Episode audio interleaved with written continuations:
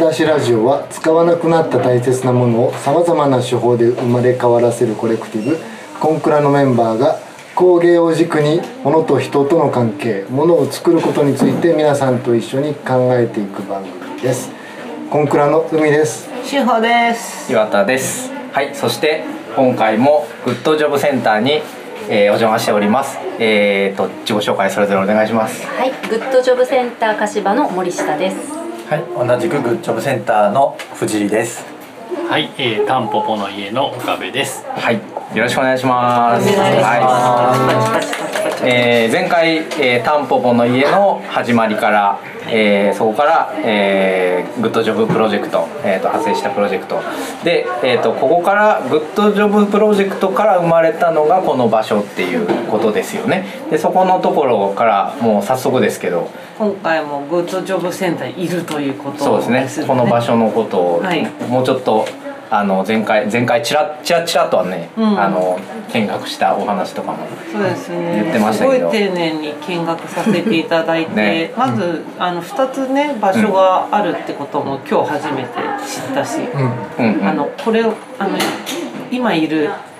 場所は何館って呼ぶんでしょうか、あこれは南館ですね。でもう一つは北北館。館はいと呼んで、はい。でここがちょうど、えー、と今年で7年目。そうですね7年経ったんですけど、まあ今日来ていただいて、でグッドジョブセンターがそうですねグッドジョブプロジェクトをちょうど2012年に始めて、はい。そのぐらいの時に多分ここの土地のご寄付の話をいただいて、うん。あの長年のうちの支援者のお一人の吉本さんという方から、まあ、土地があるので、うん。障害福祉のこれからの発展のために、まあ、使わないかというありがたいお申し出をいただいて、そうなんです。でそれでまあ私たちもグッドジョブプロジェクトをやっていたこともあって、うん。やっぱり障害のある人と一緒に仕事を作って、うん。まあ、障害のある人の所得も上げたいし、ん。一緒になんか仕事を作っていくグッドジョブプロジェクトの実現場のような場所として施設をできたらいいなっていうことで、うんグッドジョブセンターっていうのを構想して、うんそしたらまあ柏市もちょっと応援してくれたので。ん。あのまあ、日本財団さんというとこと柏市が応援してくれたので、グッドジョブセンター柏と最後柏が、あの名前について2016年にオープンした。んです、じゃあ別にグッドジョブプロジェクト始めた時点でないいつかは拠点を作ろうみたいなことがあったわけではわない？けではないですね。たまたまの本当にたまたまの寄付の土地のご寄付の話があって、そうですね。でなんか、まあグッドジョブプロジェクトって言ってるぐらいだから仕事も作るし、うん。でなんかわからないですけどまあ。アートセンター花っていうのをそれまでに運営してたので、奈良市の方で、うん。なのでまあものづくりの拠点にしようということは決めていたというか、うん。でものづくりとあとやっぱりこのそれを販売する流通の仕事をしようっていうことは決めてたんですけど、決めてたのはもうそのぐらいまでだったんですよねジ。ョブプロジェクトの展覧会をしてる中で、いろんなアートグッズとか、クラフトとか、なんかユニークな場の運営をしてる中でそれはどこに行けば出会えますか、買えますかみたいなことはよく聞いたりして、でここを作った時にの物や人や情報がなんかハブとなってここでお買い物もできたりいろんな福祉の世界で生まれてるユニークな取り組みや情報に出会ってもらえるような拠点を作りたいっていうことで。それはすごいこの空間の雰囲気もなんか表現されてるなと。うん。まずうっかり何のお店だろう うっかり入っちゃいますよね。うっかりあの入入りたくなるうん。ちょっと分かりにくいです。いやなんかオープンな感じで太陽光がすごく窓が大きくて太陽光もいろんなところ入っててあと入ったらまずカフェとかがあるから一般の人とかもスッと入ってであお店もあるって言って見てその奥の方にあれ？なんか作業してる人がいるぞと。言ってついつい奥の方まで入ってしまうみたいな雰囲気がそうそう。すごいとにかくハッピーな空気がもう入り口から循環してるっていう感じはすごいし楽しそうみたいな感じが、うん、しますそうね。ですね。楽しい。でもでも本当なんか働いててもまあなんていうんですかねコーヒー入れていただいたりとか。あしかもなんか愛情いっぱいですとか言って持ってきてくれたりするので。なんかすごいなんかあのいいいい職場だなと思いますね。タムちゃんのギャグではなくて 愛情いっぱいですですって本当に持ってきてくれる人がいるとすごいなと思って。すごいですね。愛愛に溢れてる感じがすごいしまあます、かと思うとちょっと喧嘩したりとかもあるんでそれはまあまあなんか仕事がしたくないっていう場合もありますし。喧嘩が顕在化するだけ健全ですとかなんかこうあれお腹痛いってさっき食べてたんじゃないかなとかいろんなことはまああるんですけどでもまあ大丈夫ですっていうかいい 感じですね。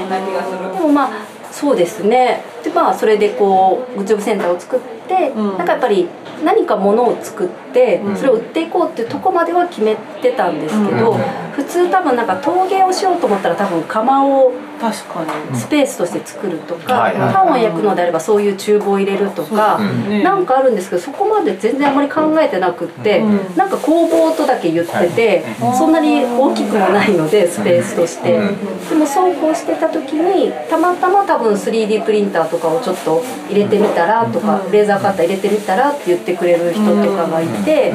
なんかこう入れてやってたら。なんか郷土玩具を作りませんかって話が来たり、っていうなんかそこからですよね。デジタル工作機を入れるのも、2000年代ぐらいからこれまでは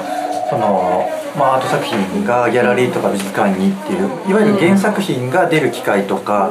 あの何か批評を受ける機会っていうのはあったんですけど、そこからやっぱりオンデマンドでインターネット上でいろんなアートグッズが作れるようになってっていうので、まあ、作品から商品化する流れの中で圧倒的にプリント方法でできた商品が多くって、これからそういったものが向かう先っていうのがそのプリントのグラフィックだけじゃなくて商品そのものの作り方とか素材とかにアプローチしないと福祉施設のものづくりとしてもあんまり展開が見えないんじゃないかっていうことを見聞きするようになってきたっていうのも一つきっかけですね。今日入ってカフェのテーブルの上にホットドッグみたいな、なんかボス長い、なんだろうく熊のような犬のような、あのいたんで気になったんですけど実際に今日あのこうツアーしてもらってる時に実際作っているところを見せてもらって。それはもともとなんかの作品であったものをちょっとこう変えあの商品化するのにこう、なんだろう。一個一個手作り全部やってるっていうよりは家庭として 3D プリンターをやりそこからは、えー、と紙の張り子っていうんですか、はいをやってらっしゃってたっていうのを見てすごくこのさっきおっしゃってたその何かと何かをちゃんとこう組み合わせたりとかしているっていうのがすごいビジブルに出ているなんか日用品も多いし作品も多いしその中間みたいな民芸的な作品っぽいし、あの飾りにもなるし。っていうでもホットドッグの形なんだけどみたいなそういうこうなんかポップさもあるし、すごいそれはなんかどうやったらこういう流れになったのかなっていうのがまあ今日お話聞いてて 3D プリンターっていうのがなんかやっぱ導入されたところから変わったのかなと。これが透明だったら多分みんな一生懸命手でこねてで全部手作りで。まあ、そうですよね。そうすると、まあそんな毎日やっても何個も作れない。だし粉も出るし粘土のロスとかのあれも結構大変そうだなっていう。焼くのだってほら釜のサイズだって決まっちゃうしさ、でやっぱり取り扱いとかやっぱその運ぶ過程でこう壊し、壊れやすかったりとか。焼いてる間にも壊れるもんね、ちなみに今のそのえっと張り子うん。と 3D プリンターの関係が、多分聞いてる人、あそっか。なななんのこっちゃっていうと思ったと思うんですけど。そうですね。あのもともとどう作るかっていう。ですよね。そこからですよね。はい。えっとどう作るんですか？張り 子そうですね。あのハリコと出会ったのも、はい。あの2014年ぐらいですかね。にあの、まあ、従来は木の型を原型として、うん。えー、と彫師の方が型を彫って、うで、えー、とまた別の工人さんが紙を貼ってっていうことで張り子が作られているっていうことを聞いたんですけども。あのまあ、奈良のメーカーさんで中川正史商店さんはい。が、えー、と300年のあの周年を迎えるにあたって、そういった商品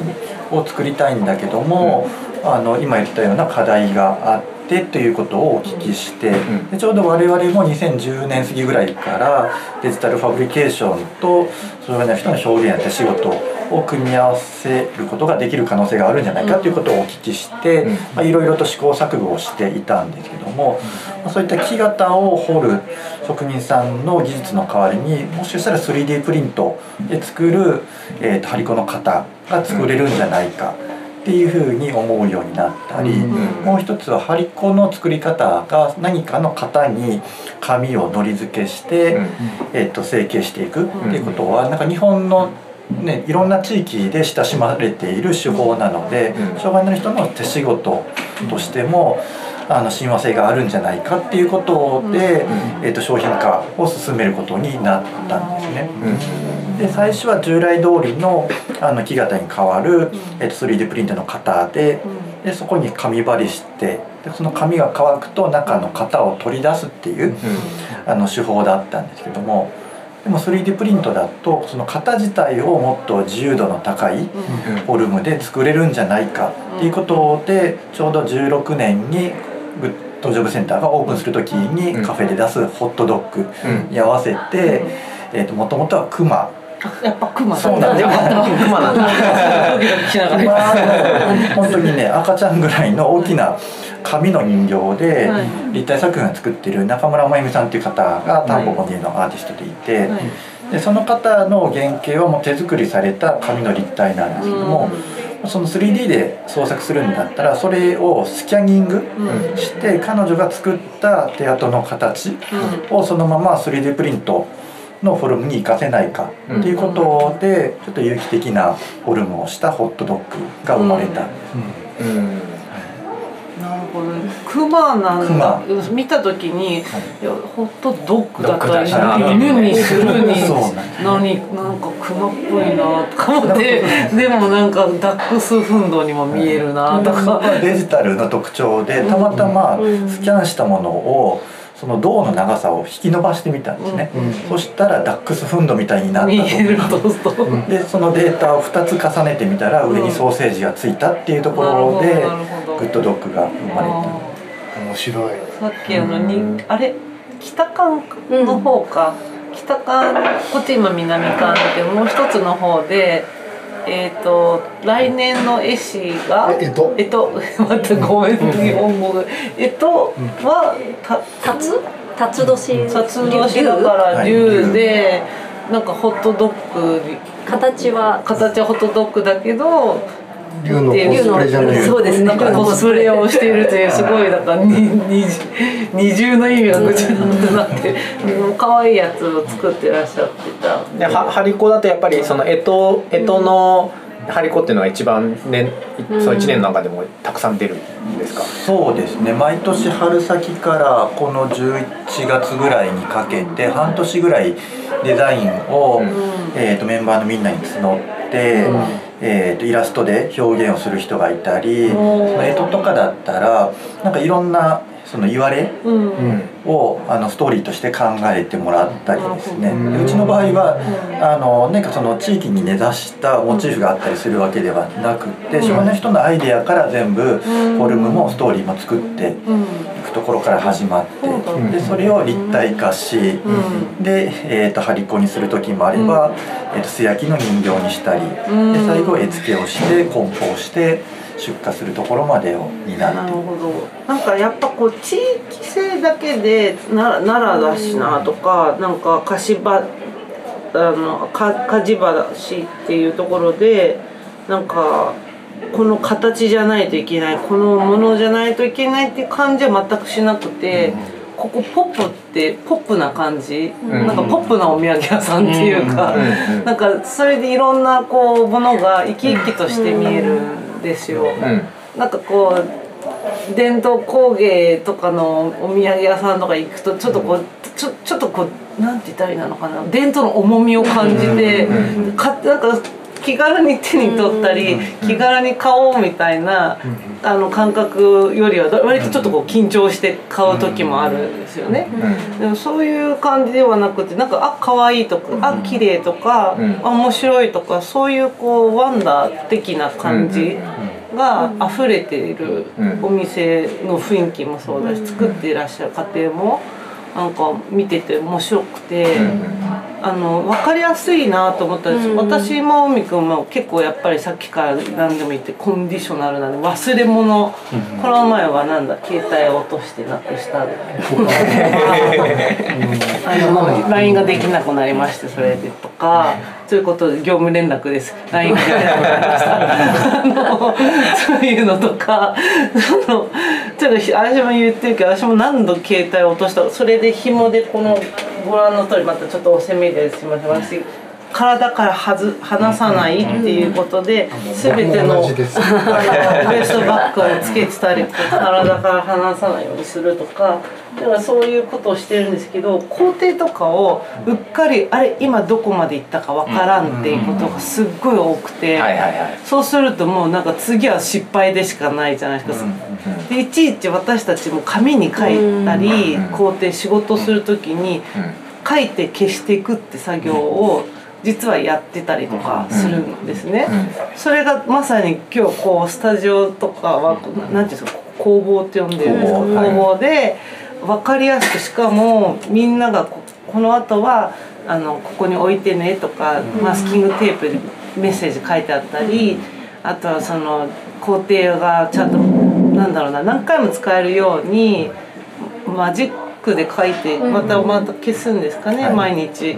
そういうこう埋まっていく喜びだったりあと張り子の方は新聞紙と和紙をあの交互に貼っていくってことであ今日今は和紙。その次全部終わったら今度は新聞紙。でその後次は和紙っていうふうに何層目かっていうね。分かるっていうのがすごい可視化されてて、ちょっとねさっき見学しながらお聞きしたんですけど、普通はその和紙を貼り続けるというか和紙を何層も重ねて作るのが張り子なのをあえてその和紙と新聞紙で交互にってこれこれだちなみにどそのどのタイミングでどなたからこうそのアイディアって出てきたんですか？最初中川正史商店さんと共同する際に、あの先方のアイデアとして、まあ、普通は和紙だけで使うところを、まあ、新聞紙も織り交ぜると,、えー、と交互に視覚情報として白くなったり文字だらけになったりするので、あのいわゆる職人さんだったら、その指先の感覚で厚みを判断していくところを視覚的に判断できるんじゃないですかっていうふうに言われて。中川正史商店さんからそのアイデアがそうですねそれはやっぱ工程をよく分かってるからこそ出てくる発想だよね。ですね。数えやすいんですよね層のが。多分。うん、だって誰もがさそんなじゃあ100回やりました1000回やりましたってやったらできるかっていう。だってそれね一般人だろうができない人はやっぱ苦手だから、それをこうなんかい一旦ルール化というかビジブルにシステマチック化したことっていうのもなんかある意味デザインだなとそうだよ。ね。で貼りやすいところに大体溜まりがちじゃんしかも。うんわかる。本当に。それでまあ貼りにくいところが手薄になって薄いとか、ね。ぼ僕なんかああいう作業でうんありそう。ああいう感じだから。うん。それははうんね、横でちょっと斜め後ろから見せてもらってたら、す。ごい楽しそうにやってていいなと思って裏見見てて私もちょっとやりたいなって思ったんですよ。はい、ちなみにやっぱりそのハリコっていうもののその、まあ、工程としてそのまず、えー、と木型でやってたやつを 3D プリンターに置き換えました、はい。はい。でその、えー、と出力出力をここの工房の中でやっていて、で、えー、とその上に紙を貼っていく仕事、はいでそれにこう色をつけるあそその、えー工程としては、えー、とそんそんだけですか？5分を挟みますかね。あ5分か。そうですね。下あ地で。はい。古墳っていうのがあのいわゆるお雛様日本人形とかって、あの白い地肌してると思うんですけど、うん。そのあの下地を塗ってでさらにあの絵の具でカラーリングなるほしてそれはやっぱりそのその工程が好きだったり苦手だったり得意だったりみたいなことをそね。のあのそれぞれの人の,、はい。あの好きなところ得意なところみたいなところに、そうですね。あの言ってもらって。のもうスタッフを含めて誰もが張り子をしたことがなかったんですね。あそうなんだ。やったことないのにやるぞというの。で、えっとグッドジョブセンターに来ている今50人ほどあの利用されている方がいらっしゃるんですけども、その方々はもう張り子っていうのはほとんど経験をされたことがない方が多くて、でも50人いると本当に特性が様々で、なんかノリで紙を貼るっていう行為が好きな人もいれば、それは手が汚れたり質感が嫌だから作業したくないっていう人がいたり、そもそもものづくりじゃないところで働きたいみたいな多様な人がいるので、まあ自然とあの得意なことをあの見つけていくと、A さんは紙を貼るのが好きで得意だったり、B さんは塗るっていう作業がすごく好きだったり、ある C さんは梱包っていうなんか手順が分かりやすい作業的なところがやりたいっていう、まあ、自然とまあ工芸の世界もいろいろと、ね、例えば布地を染める人がいたり織る人がいたりそれを服に仕立てる人がいるみたいなところが福祉施設の中でも自然とそういった分業の中で仕事をあの作りやすい状況にしているところがあるのかなと。うんなんかそのさっきその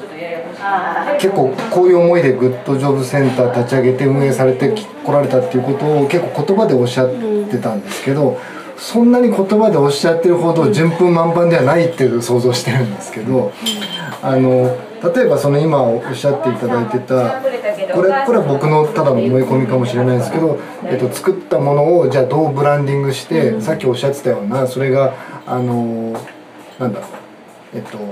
障害者の方を作ったやつというよりはあのプロダクトとしての純粋な価値で言ったらはい。いいんですかね、それで、えっとまあ、価格設定をしたりとか、あとはその作り手のなんかその報酬を、まあ、できれば上げていくっていうようなことで例えば何年かやられててどどういうようなこう変遷があるみたいなのってああるんですか？よくよく聞かれるのはなんかこう営業して売るところを探しているのかとか、はい国府通り見学に来る方にも聞かれたりするんですけど、まあ実はそんなにまだしまだしてないって言ったら変なんですけど、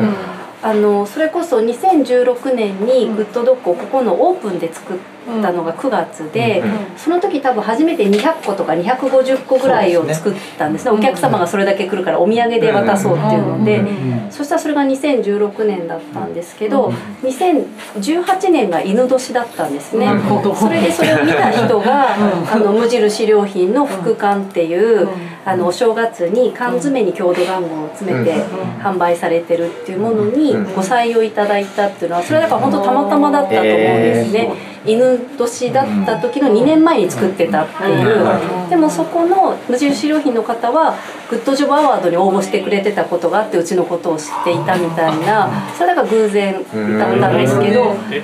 ああ、グッチョブアワード。そうそう。いやでもそうなんです。だからでなのでそれでその後あ干支っていうののニーズがあるんだっていうことが初めてそこで分かったりとか、でもその時に初めて無印の副刊に収める時に3,000個ぐらい作るってことになって、まあ、それまでやっぱ50個とか100個200個だったので、まあ、正直な話1週間最後ものすごい頑張ればできたみたいなところが3,000個っていう単位になった時にできないんだっていうのが初めてその時に分かって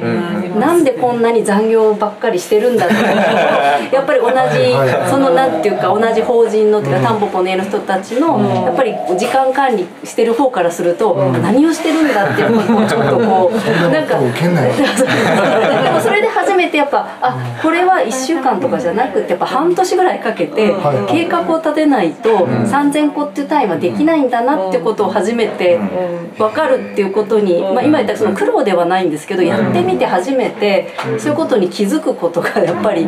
だだからまあなんまあ良くも悪くもなんかそうやっていろんなことをしてるので、そこの人が縁で持ってきてくれてる嬉しいサプライズもあれば、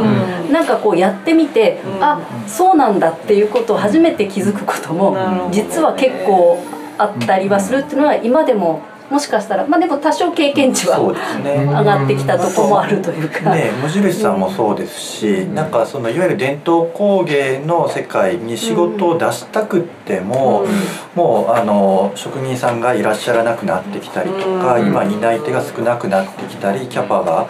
あの今受けれないみたいなことを、あのちょくちょく聞くことがあったりして、あの仕事があっても受け入れないっていう現状と、一方では福祉の世界ではすごく仕事を求めていたりとか、あの意欲的に働ける人が、まあ、少なからず、あの人がいるっていうところだったり、ね、職人さんの世界もあの高齢者の方で年金をもらいながらと、でそのものづくりをして生計を立てているっていう状況とで障害のある人も障害基礎年金をもらって施設のお給料でなんか働くっていうところが、なんかちょっと状況としてなんかすごく重なるようなところがあったりするなっていうのを感じるようになりましたね。確かにその作ってみないとたその数の限界っていうのは分からないっていうのは本当にそう思うし、うん、ですよだってそのあとほらさ作ったことがある人がそれい。れば、い、ややめとけと、でいいとこ成功ぐらいにしとけみたいないうふうに言えたんだけどいなかったっていうのはだからやっぱり工程っていうものと、あとはそれができるかって実際人がいるかっていう。やれる人が一人だけいたとしても、やっぱそれだけでは成り立たないなって思う、だからその辺はなんかタンポポの絵でやってた絵を描くアートのアート作品を作る人が一人で最後まで仕上げるのとはちょっとやっぱり違うんだなっていうこととかも改めて感じたりはしましたね。でもまあとはいえその時々で自分たちだけでまあやろうとしなくって最初ここオープンして2年くらいはやっぱりあのデジタルファブリケーションとかを分かる人に週2回ぐらいあの契約で来ていただいていたりとかあとなんかまあそれこそいろんなデータ使ったり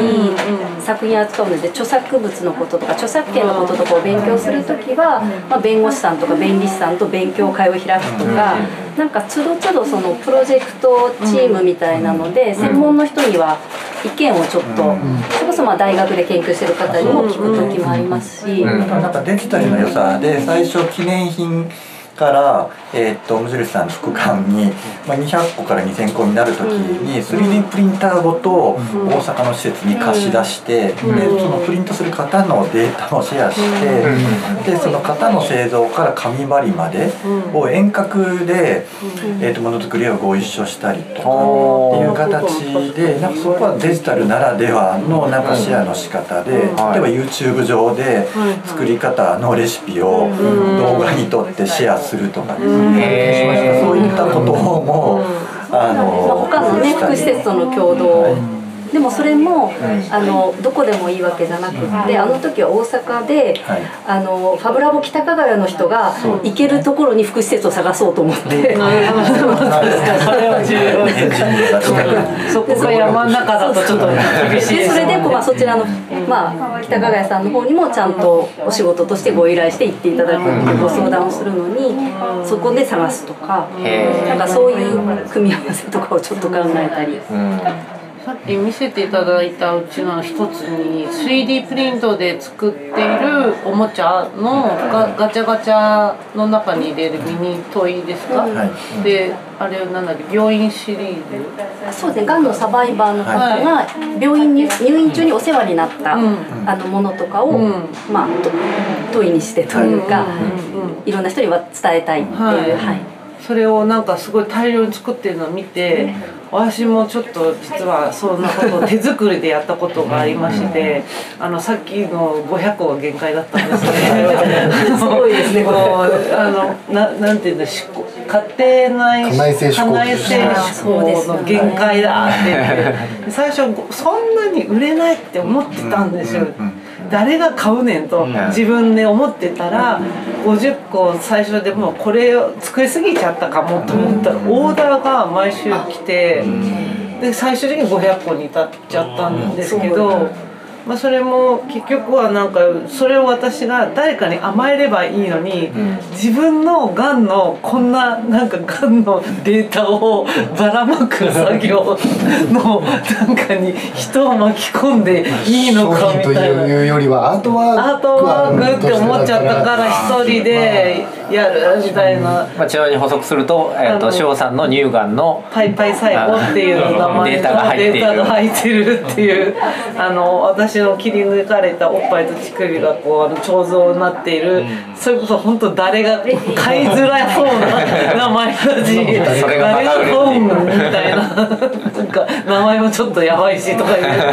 思ってた意外と消えてったって言って、ヒーってなってたんですけど。まあ、全然ハリコより、あの、工程少なめなんですよ。全然工程少ないからなんとか一人でやったけどそこでやっぱ海君と議論になってこれはアートワークだから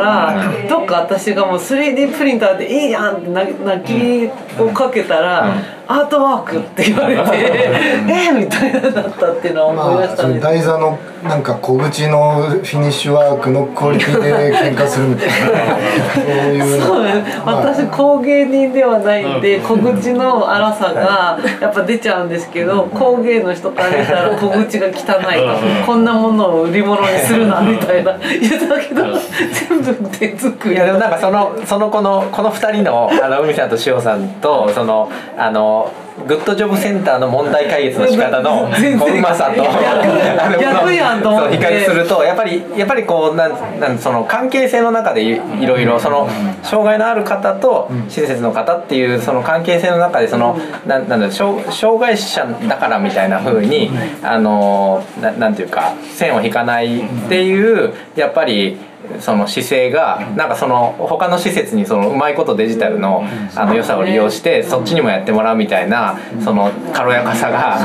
なんかそういうなんかところにすごく出てるなっていう。自分自分たちのセンターでやってることだから自分たちだけで頑張んなきゃいけないっていうなりがちですよねなりがちになっちゃう、うん、私は完全になってた、うん、やっぱりそのニュートラディショナルって名前とかも聞いた時も思ったポッと頭浮かんだんですけど何かの交差点みたいな感じがすごくしてて。その人と人の交差点だし新新新しいと伝統新旧の交差点もあるしあとその人との愛と愛の交差点っていうかそのもものを作った思いとそれを受け取る人の思いの交差点とっていうのでなんか名前の字体を見た時にあのロゴもパあロゴがあります、ね、こう N と T がね、ですね。うん、そうそうそう。なんかバランスをとってて、えっとなんていうのこれはかり？にも見えるし、うん。でこう道路の交差点にも見えるし、そう面白いなって。なんかもうあのまだニュートラディショナルのコンセプトとかの話ようやくここでたどり着いた感じですけどあのまだまだこれから聞きますけどなんかでももう今かここまでの話で自然にここのこっちに流れていくなって感じはしますけど、あのまさに今の藤井君の説明をそのままニュートラディショナルにつながってる、その明確にニュートラディショナルっていうそのコンセプトを掲げてスタートしたのがいつ頃から2019年ですね、コロナの直前でした。はい、ななんというタイミングですね。覚えてなかったえそれはそのハリコのまあ一連のこう、うん、はい、グッジョブが始まって、だから要はあの手手仕事というか、はい、それまであのプリントものだったりイベントカンパニー、うん、あるいはタンポポの家でやってたアートの仕事家っていう時に、うん、著作権二次利用っていうのが可能性あるぞとは思ってたんですけど、うん、逆にやっぱりグッジョブが始まったことによって、やっぱり自分たちで作るっていうことを取り戻すっていうんですかね、あの手を動かすっていうことの大事さに気づいたっていうのが、多分そのニュートラ始める一つのきっかけにはなってたんじゃないかなと、うん。まあ、思いますね。その辺もすごい聞きたいんですけどなんか私もう一つキーワードとしてなんか気になってしょうがないのが著作権の話もなんかこれ。すごいねなんかまあ本あの書籍もね、はい上の出されてますし。私あと気になったのがカカルタじゃなくてなんだっけ。機材でポンってやつ。カードゲーム。カードゲーム、はいあれ買って帰ります。すごい大事なのが作り手も分かった方がいいよって言って、うん、あのもちろんこの文科省もダウンロードできる PDF で分かりやすく著作権とかあのあの IP、うん、えー、 intellectual property 日本語でなんだっけ？知財知財の、あのー、話とかを作り手が自分を守るために覚えようねっていうのは確かにまあ大事なんですよ、うん、で私日本の美大がなぜそのなんてコピーライトとか知財のことを授業で絶対に必修にしないのかが、うん、あないんですか授業？必修ではないし、確かにない、うん、なんか教えてる学校あったらフォームにうちは教えとるかなと。必修だよと言ってください。あのそうなんですけどでもやっぱそれだけでもなーっていうのが最近やっぱ自分の身に降りかかってくるようになってきて、作品があの貸してくださいでちゃんとお金払ってもらって契約書もあってで貸すですよ。でもそれをきうっかり気づいたらなんか違うのに3次利用されてたりとかして2次じゃなくて3次元になっちゃっててえーってなってそれってある意味事故なんですよねアクシデントです完全に。思いもよらない。お互いみんなんかそれを意図としてやってたわけじゃなくてで我私は私でもっと勉強してれば守れた自分のこと作品も守れて嫌な思いもしなかったのにっていう後悔と多分それをちょっと事故ってやってしまった方たちもわざとじゃなくて広がればいいな私の作品がみんなの目のみんなの前にあの目に触れればいいなって思いもあって事故っちゃったっていうのがあったんですけどそれはなんかそういう本とかをクリエイターとかだけじゃなくてこうやってグッジョブセンターの方がたまにこう勉強会でこう復習されてるって聞いたりしててこれすごく両方がやるって大事な話だなっていうのを思ったんです。なるほどですね。うんあとはなんかね広告の人たちとかもやっぱり作家さんとのコラボレーションとかや,、やるんで。そのもの作ってるだけではなくて広める伝える側、まあ、出版の方たちもそうですけど、っていう人たちもやっぱりこう知ってそうで意外と知らないというショッキングな状況が最近あるから、ああとはそのクリエイティビティをストックしてアーカイブしていくっていう作業をしたい人とかが、それをじゃあ知財としてどう扱っていいのか、そこもなんかその公開非公開みたいなとこちょっとあれなんですけどそういうところのエラーではあった。ので、その翔さんが言ってるので、ね、なんか、あのまあ悪気はなくてなんか引用している。そうそうそう。さどこまでが引用なのか、まあ、無無断利用なのかみたいなのももちろんあるし。印刷物とかは結構そういうのが多いじゃないですか、先ほど言ってたその、えっと、このまま二次利用だけやってて、印刷物でどんどん広めていくと思いもよらないなんか本人の作品が「あ私は靴下まで OK」って言ってたのに気づいたら帽子はカバンになってなんかあとは自分の好きじゃないサッカーチームのなんか応援グッズになってるか分かんないけどなってた場合ですよ。どんなふうな気持ちになっていくのかなとかありますね。それは多分そのエブラーと、えー、そうですね。カンパニー。カンパニーで多分、あのそういう知財のそうなんです。だから、結局はねあの広めていくときにやっぱり知っておきたい知識ですよね、うん、守守るというよりは広めていくための権利だったりとか、ルールなんですけど、イブラートカンパニーでその企業さんと契約をするとか、デザイナーさんと約束をするって言った時に私たち自身が全然知財も著作権も知らないので、なんかこの書かれてる書面の意味は何だろうっていうとこからやっぱり始まって、まあ、もちろん専門の人にも聞いたりはするんですけど、でもなんかそのすごく原点にも立ち戻るとすごく単純な話ですよね。お互いの信頼がそこで取り交わされていて、うん、えー、約束は守る上で広めていくよっていうことなんですけど、うん、なんかでもやっぱり分からないことは不安になるし、うん、不安になることはやっぱりやりたがらないし、結局それでしょうがない人の作品を広めるっていうことが、あのやりづらくなるのは良くないなと思って、もう少しそれは、えっと、もうちょっとカジュアルにというか、ポップに考えられることだし、で知れば知るほどグレーゾーンが多い世界っていうのもやっぱり分かってくる。ネットで検索し始めるともうどっち、いろんな考え方があるし、結局最終的には自分たちである程度考えられるようなベースを作っておこうっていうのが、まあ、この知財のプロジェクトの大きなところですよね。その専門的なことを学ぶというよりは、生活の中で分かる範囲の知識だったり経験っていうのを積んでおこうっていうのが、このタンポポの知財プロジェクトの大きなポイントかなというふうには思ってます。なん。か結構あの知らないがゆえに自己規制しちゃうことも多くてあのなんかそれがすごい残念で別に書くことはどこまでも自由であってもいいんだけれども、うん、なんかこういうのはキャラクター書いちゃダメなんだっていうことで、例えばこう NHK のアニメに出てたキャラを障害のある人が書よ書いたのに、それを規制してしまう職員がいてしまうとか、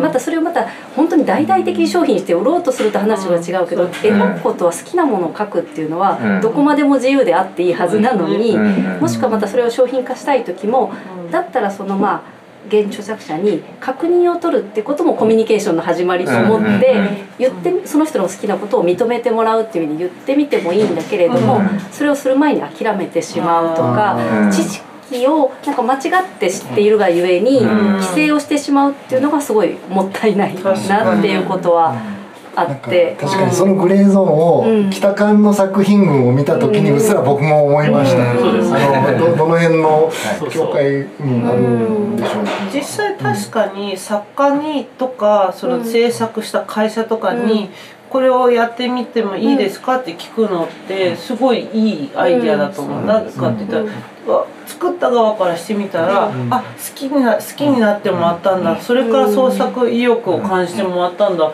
だったらどんどんあのやってくれってあの作家だったり会社はあるはずなん。だよね。でもそれがこうなんかやっちゃいけないってやっぱり思ってるからなかなか来ないっていうのは実際あのすごくよくある話だなって思った。あとはもう本当なんか障害悪気なくってさっきおっしゃる本当その通りで福祉施設とかでも結構悪気なくその人の作品を、まあ、職員が良かれと思って、まあ、確認戻らずに展示しちゃったりとか、なんか発信していくっていうこともやっぱりあったりして、や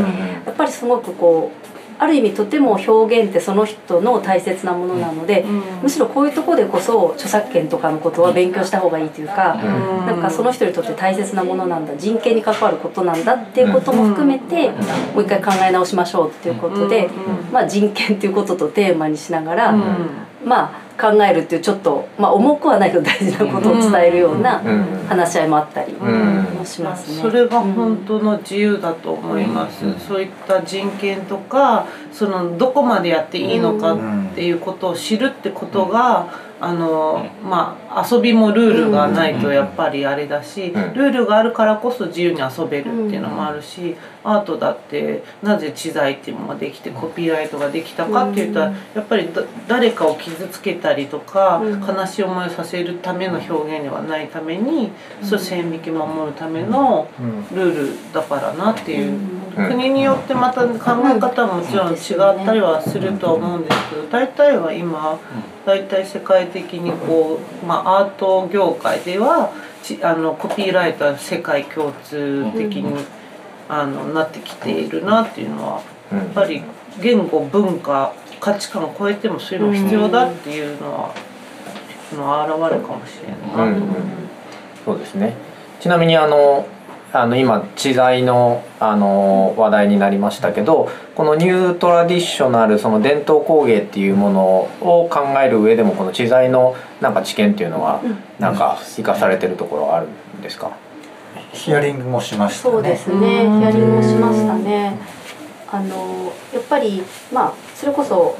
いろいろななんかこう地域にもうすでにある絵柄とか伝統的なものってもうなんか著作権とかがないものとかもたくさんあるんだけれどもまあある会社がやっぱりそれをこう商品化しようとした時にそれは別に知知財的には問題はないんだけれども、うん、やはりそこで作って守っている教会の方たちがいて、うん、なんていうか、まあ、その人たちの気持ちを害してまで商品化したくないとか、うん、だから単に権利だけのことを知財がないからやっていいっていうわけではなくって、やっぱりそれを大事にしている人たちがいるのであればそこでの了解なしには商品にはしない方がいいとかコミュニケーションとか。それもなんかなるほどなとか権利があるからやっていいとかよくないとかっていうことだけでもないっていうような。あのこともでですってりくん。いやめちゃめちゃわかります。だからあの作品。うん、いやななんで多分ひ広めるためにどうするかっていう目,、目的を共有してるじゃないかですか、この場のお話だと、なんでそういうのでやっぱ解釈があるし多分衝突は多分目的に合わせて多分なんか議論されていくんだろうなっていうのはちょっと想像しました、いやもうただここまでいくとやっぱりその正しい正しくないっていうのはいきなりなんか白黒ね、みんなケースバイケースで全然違うから。その本のそのなんだっけ？えっ、と知財権とか著作権のに説明書いてあるだけだと読んでも全然わかんないからなんかこういったケースがあったよとかそういうのがあの物語帳で分かるともうちょっと一般的には分かりやすくなってくるかなって思ったんですよね。うん、全部うっかりあのわざとっていうのはだいぶああなんかそれはもう結構やったらネットで叩かれる時代でバレちゃうんで、でもうっかりが結構ねいや私たちも本当うっかりが多いので本当になんかこうね、撮影していただいた写真とかをなんかインスタグラムとかに載せて、うん、あ正方形になってしまったっていうことを、うん、